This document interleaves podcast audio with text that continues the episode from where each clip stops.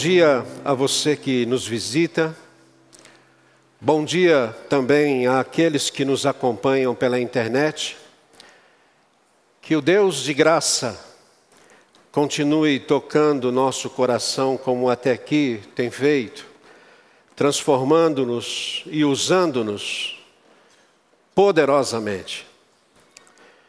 A minha esperança é que você, nesta manhã, consiga enxergar as suas feridas e os feridos desse mundo e fazer algo que mude essa realidade.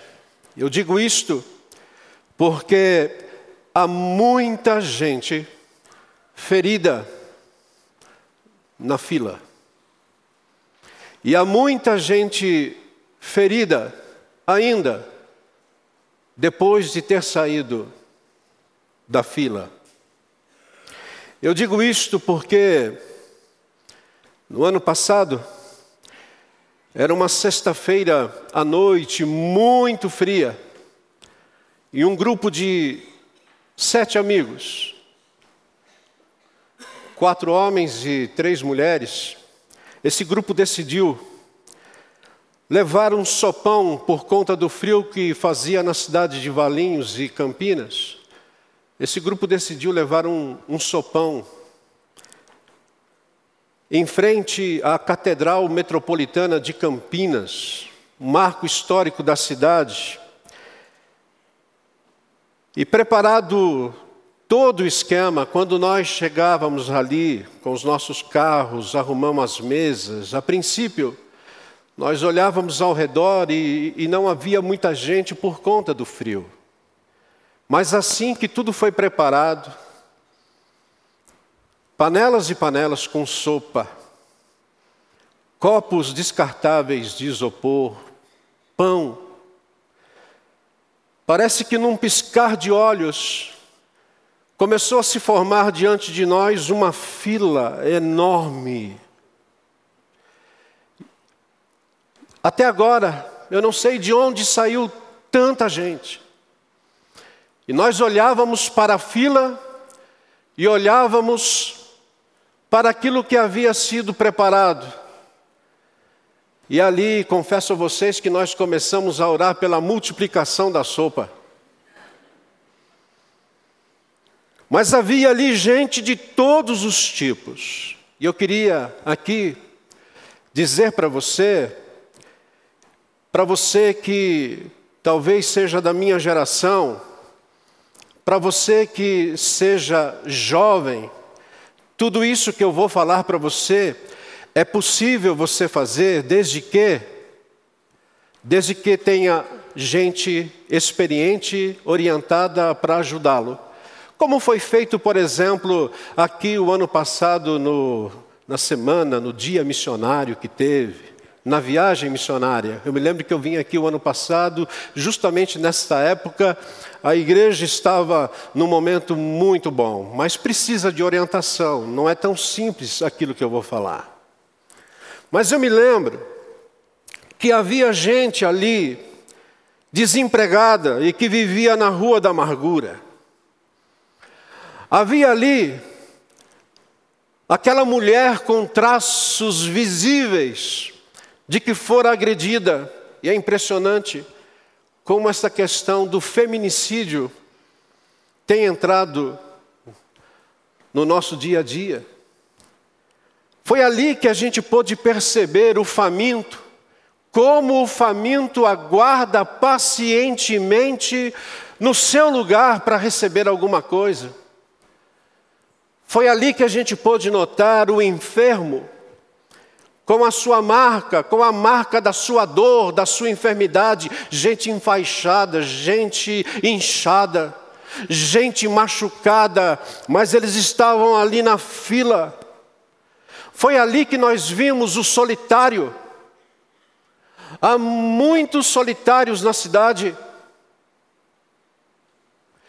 E quando se trata de mulher, geralmente ela está acompanhada de crianças, isto é, de filhos que foram largados pelos pais.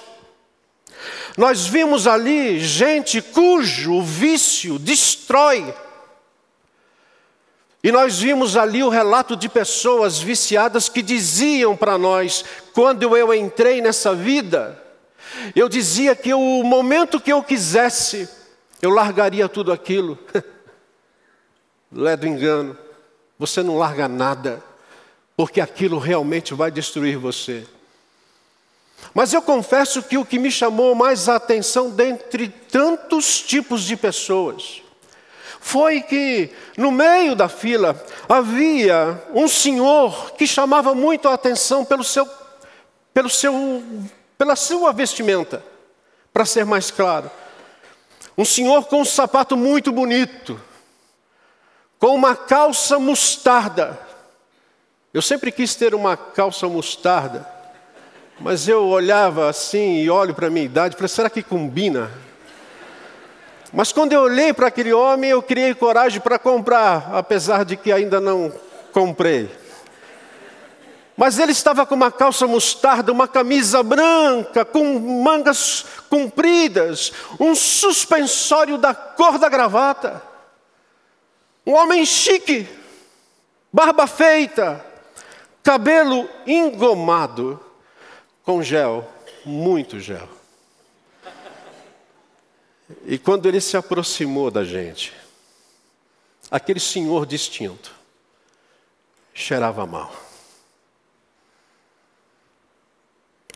Há muita gente ferida nessas filas. Por que será?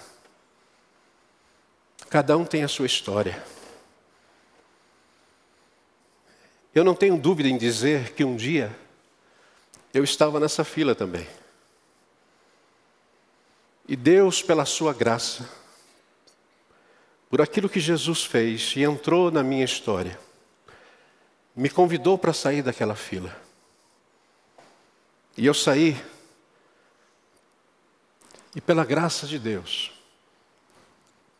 eu vivo hoje uma outra realidade talvez com algumas feridas ainda. Mas eu já não estou mais naquele lugar, por conta da graça de nosso Deus. Eu não tenho dúvida de que talvez isso já tenha acontecido com você. Por isso, eu queria pedir para você abrir a sua Bíblia para nós rapidamente. Não tenho tempo para trabalhar todo esse texto, gostaria. Mas nós temos um horário, e eu quero trabalhar João capítulo 20. Evangelho de Jesus Cristo, capítulo 20 de João.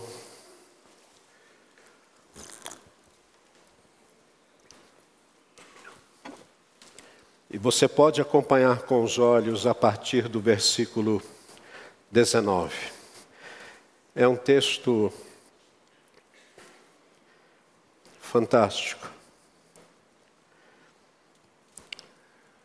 A palavra de Deus diz assim a partir do versículo 19, não 24, 19, por favor.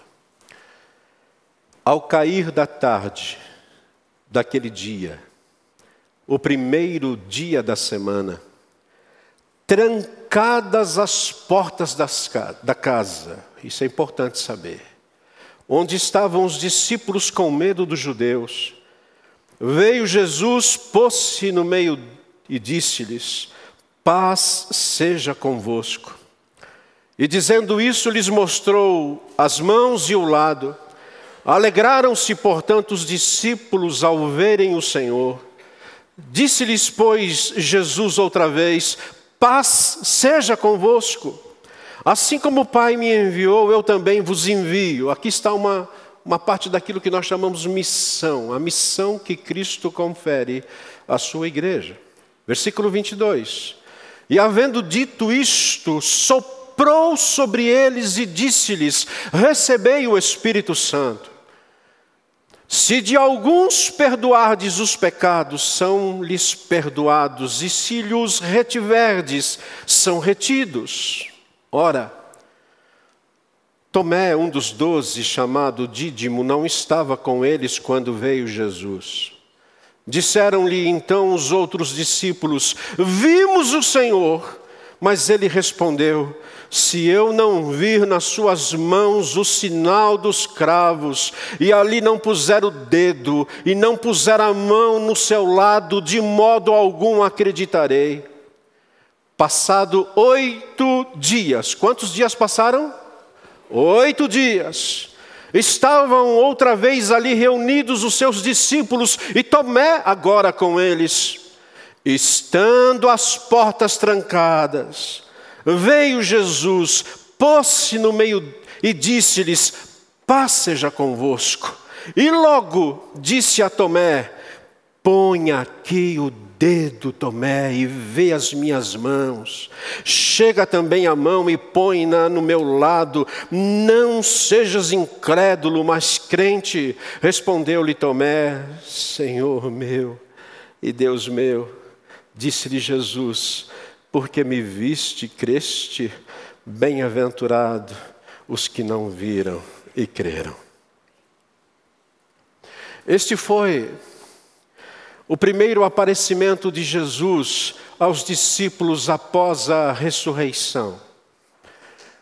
Os seus discípulos estavam desesperançados com a morte dele, Jesus. Mas agora que Jesus havia ressuscitado, eles ficaram com medo dos líderes judeus. Por isso que eles estavam trancados. Estavam trancados numa casa.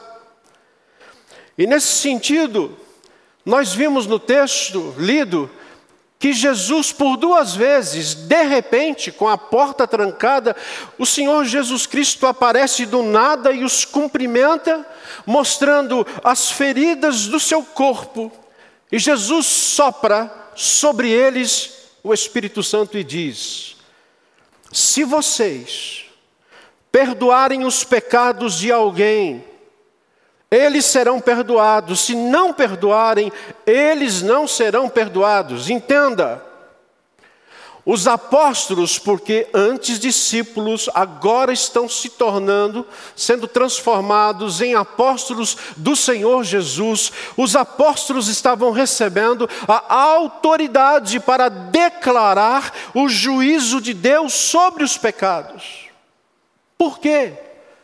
Eu fico perguntando por quê? se falar em pecados no momento de profunda alegria. Aliás, Jesus ressuscitou. Jesus estava mostrando todo o seu poder ali diante deles, por que falar em pecado num momento como este? E a minha resposta, ela parece ser simples. Mas Jesus sabe o que o pecado pode fazer numa vida. Jesus sabe. E eu diria que nós também sabemos mais, às vezes, por doses homeopáticas. Nós sabemos que o pecado prejudica, mas nós às vezes não temos na nossa mente a totalidade daquilo que ele é capaz de fazer. A partir desse momento, desse encontro de Jesus com seus apóstolos, eles são tomados de uma grande coragem.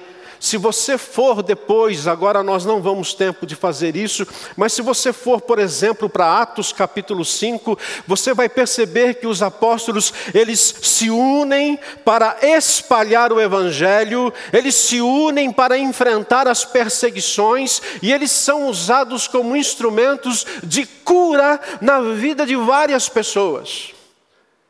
E essas pessoas, principalmente da região da Judéia, elas estavam temerosas de se unirem aos discípulos. Eram pessoas que estavam vendo o poder de Deus aflorando de uma forma tremenda e aquilo causava medo. Mesmo assim, Atos capítulo 5, dos versículos 12 a 16, diz que o número de pessoas que passaram a confiar no Senhor aumentava sempre, com homens e mulheres vindos de todos os lados. Eles chegavam e deixavam os doentes na calçada sobre macas, esperando que esses doentes fossem tocados pela sombra de Pedro quando ele passasse. O texto ainda diz no versículo 16 que multidões vinham das cidades ao redor de Jerusalém trazendo enfermos. E esses enfermos, eles ficavam ali dispostos como numa fila para serem curados. Tomás Halik, que é um teólogo católico, filósofo, autor de vários livros na área da espiritualidade, hoje com seus 72 anos, ele escreve um livro, Toque nas Feridas de Cristo, um livro interessante. E é interessante também que ele faz uma afirmação nesse seu livro, dizendo que nós ouvimos a voz de Cristo apenas se tomarmos sobre nós a nossa cruz e se estivermos dispostos a suportar também o fardo dos outros. É uma afirmação muito forte. Nós só ouvimos a voz de Cristo se nós estivermos dispostos a suportar a nossa cruz e também os fardos dos outros. E uma segunda afirmação é que nós ouvimos a voz de Cristo apenas se reconhecermos nas cicatrizes do mundo, ou seja, nas cicatrizes de Cristo, que ele vai defender a sua tese, se nós vermos nessas cicatrizes um convite. Um convite. Portanto, as cicatrizes de Cristo estão presentes naqueles lugares onde as pessoas sofrem. Aonde talvez um dia você sofreu mais do que hoje.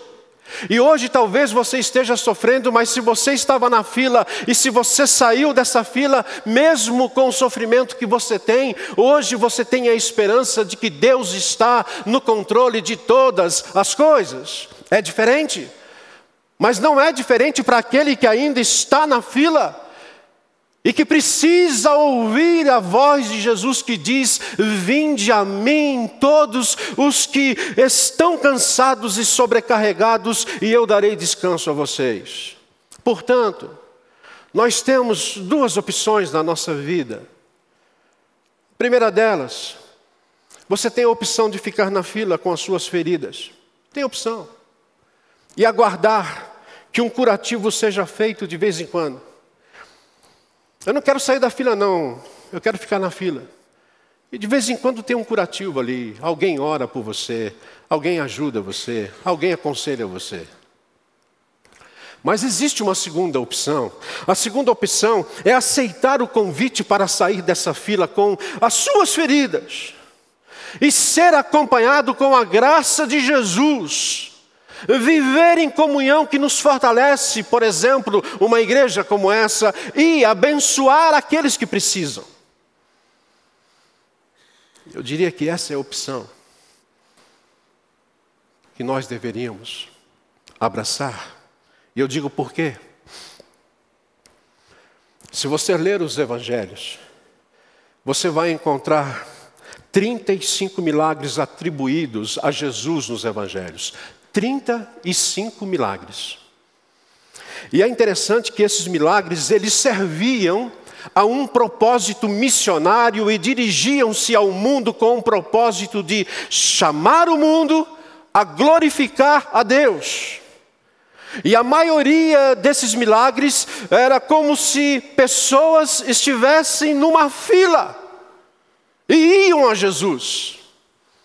Eu vou dar alguns exemplos para vocês entenderem o que eu estou dizendo. Marcos 5, por exemplo, apresenta três milagres distintos. O primeiro milagre é de um homem endemoniado que tinha uma legião de demônios, que ele sai do cemitério e vai ao encontro de Jesus.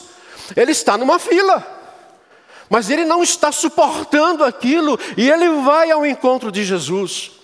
Marcos 5 também fala de Jairo, um homem religioso cuja filha estava morrendo, e ele manda alguém ir até Jesus dizendo: Jesus, eu estou na fila, eu estou sofrendo e a minha filha está à morte.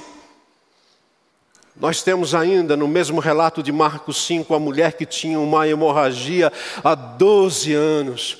E quando ela percebe que Jesus está perto dela, ela toca em Jesus, ela vai dizendo: Eu quero sair dessa fila. Mas você vai encontrar também pessoas que Jesus vai ao encontro delas. Por exemplo, a mulher samaritana. João capítulo 4. É Jesus quem vai a ela e tira aquela mulher da fila.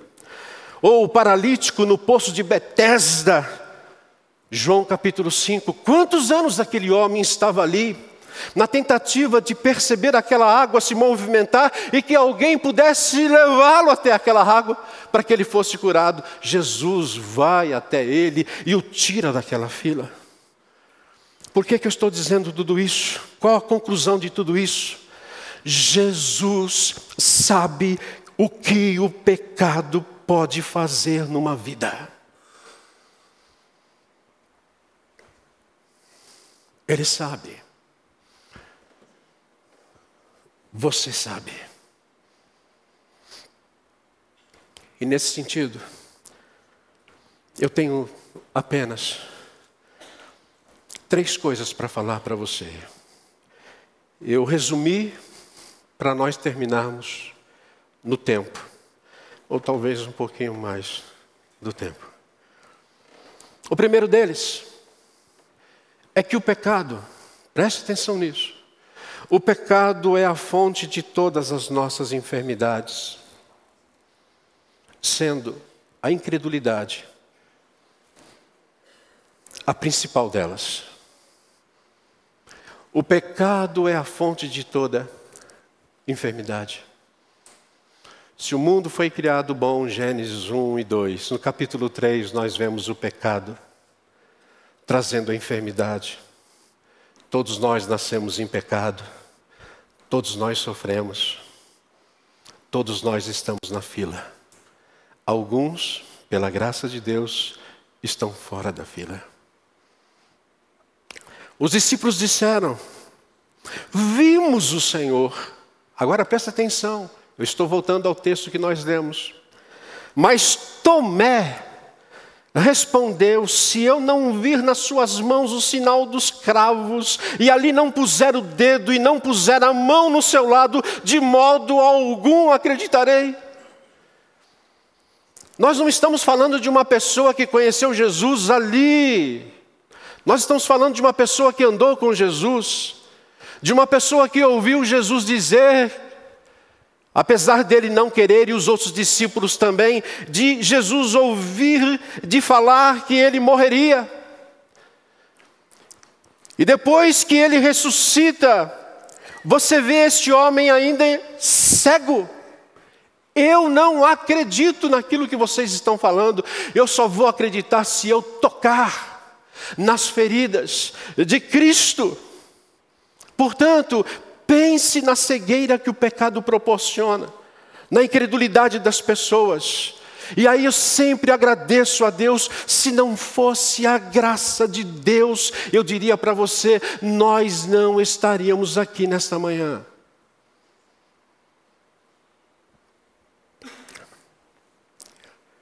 Na minha antiga igreja, aqui em São Paulo, na Zona Norte, chegou um jovem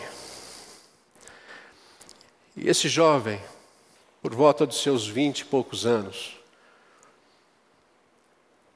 ele ficou na igreja, começou a ouvir o Evangelho, começou a ter o seu coração transformado.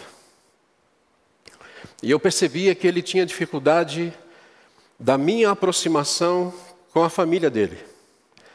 E ele dizia para mim assim: Olha, apesar de você querer fazer uma visita lá em casa, minha família não é muito fácil, não. Aí eu falei, não tem problema, deixa eu visitar a sua família. Ele falou, ok. Nós combinamos, e a família dele realmente era uma família difícil. Eu me lembro que quando eu cheguei, A mãe, que fora antes evangélica, dizia ser uma mulher morna, espiritualmente falando. E eu com vontade de abrir lá em Apocalipse e dizer que os, mor os mornos, mas não, me contive. O pai dizia: Eu sou ateu. Nós estamos sentados à sala. Eu sou ateu. É, só para adiantar uma conversa, esse homem tinha profundas crises com o seu ateísmo. E vira e mexe, ele estava na igreja pedindo aconselhamento para mim. A irmã, afastada, uma jovem, bonita, afastada de Jesus. Estava faltando ainda a avó. E é interessante que nós estamos conversando e havia do nosso lado algo tipo de um jardim de inverno. Aquele vidro, e que dava para eu, aonde estava sentado, dava para eu ver o que acontecia ali. E de repente eu percebia que da janela do pavimento superior, porque era um sobrado, desceu uma senhora pela escada. Da janela do quarto ela desceu pela escada.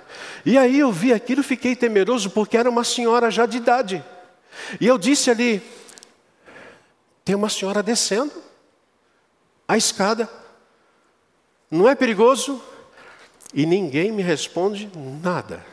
É como se dissesse assim: Isso não te interessa. Eu entendi.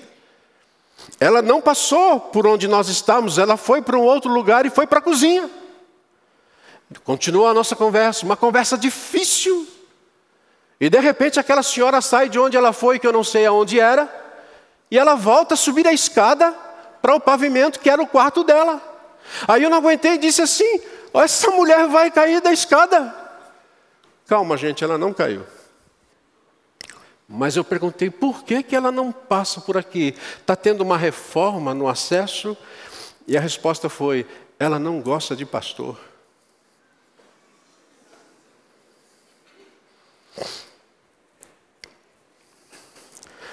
A mãe do rapaz, não a avó, ela teve uma enfermidade.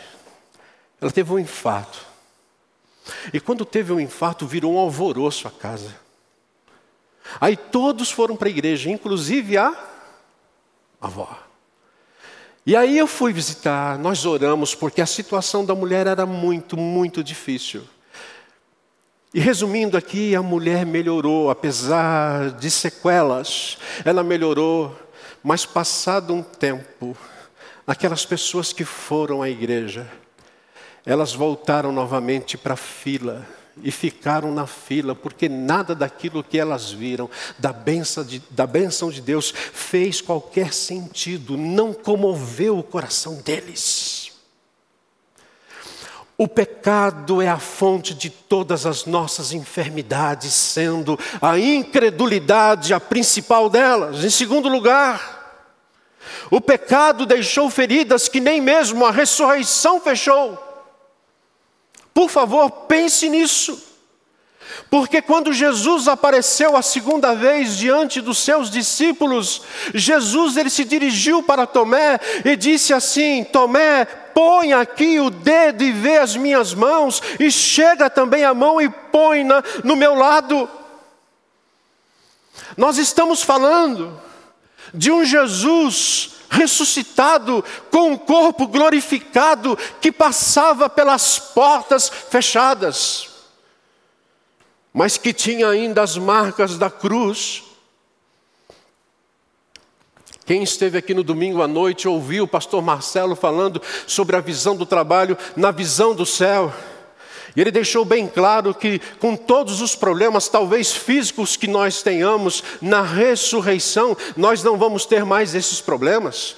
No nosso corpo glorificado, e o Senhor Jesus, que tinha ali o seu corpo glorificado, eu não vou entrar nessa questão agora, porque nós não temos tempo, e talvez nem eu tenha capacidade para falar nesse assunto exatamente agora, mas nós temos ali Jesus passando por um processo aonde ele mostra que as feridas da cruz estavam presentes nele. E que feridas são essas? São as feridas que o pecado proporcionou na vida dele. Por quê? Porque aquela cruz e na naquela cruz ele recebeu como um para-raio os pecados do mundo inteiro.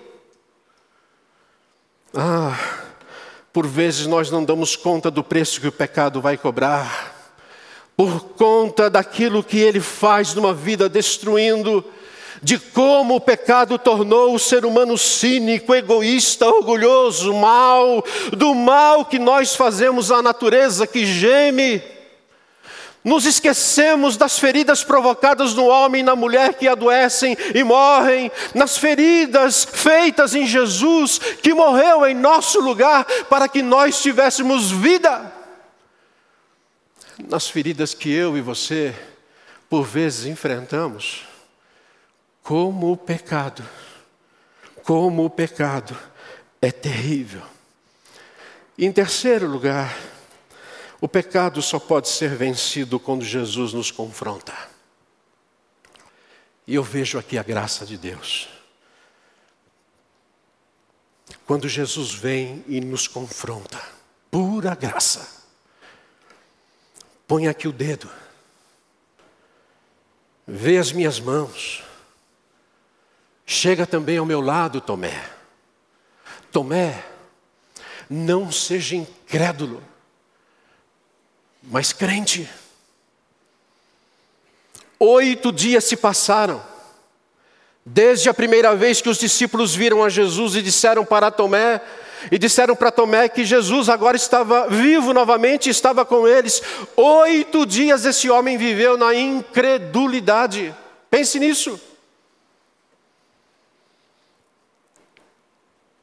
Quanto tempo você vai viver na incredulidade?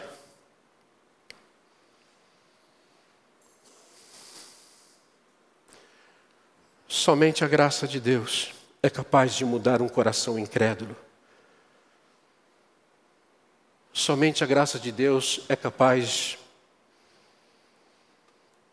de fazer com que você e eu reconheçamos quem é Deus, quem é Jesus. É por isso que Tomé disse: Senhor, Deus meu. Sai da fila, Tomé. Quanto mais nós flertarmos com o pecado, mais longe de Jesus estaremos. E eu diria que é impossível servir a Deus e a Igreja de Cristo sem que antes as nossas feridas sejam de alguma forma tratadas, porque algumas delas não serão curadas, mas serão tratadas sempre. A partir do momento que você sai da fila, você vai receber o tratamento de Deus. Se você ficar na fila, você ainda vai ser agraciado por Deus mas ali não é o seu lugar. O lugar daquele por quem Deus em Cristo morreu, não é na fila, é fora. Você está na fila? Você reconhece que está enfermo por causa do pecado?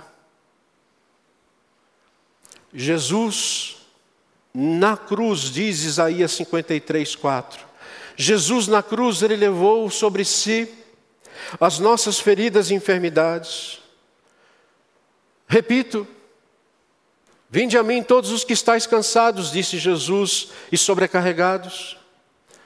Esse processo vai começar na sua vida. Um dia nós teremos o corpo glorificado como de Jesus e estaremos curados para sempre. Mas por enquanto nós estamos no processo. O grande problema é que talvez você ainda esteja na fila e não sabe. Por isso que eu gostaria de convidar você nesta manhã para ouvir aquilo que o Espírito Santo tem falado nesse encontro. Nós louvamos a Deus, a Ti eu vou clamar. Nós ouvimos que nós já fomos perdoados. Nós já podemos louvar ao Senhor cantando aqui, dizendo: Senhor, nós te louvamos por aquilo que o Senhor é e por aquilo que o Senhor fez. E agora, se você já saiu dessa fila, então viva a missão de ser igreja no mundo. Em outras palavras, agora chegou o momento de você tocar nas feridas de Cristo, e eu termino com esse texto. Então dirá o rei aos que estiverem à sua direita: Vinde benditos de meu Pai, entrai na posse do reino que vos está preparado desde a fundação do mundo. Eu estou lendo Mateus 25, 34.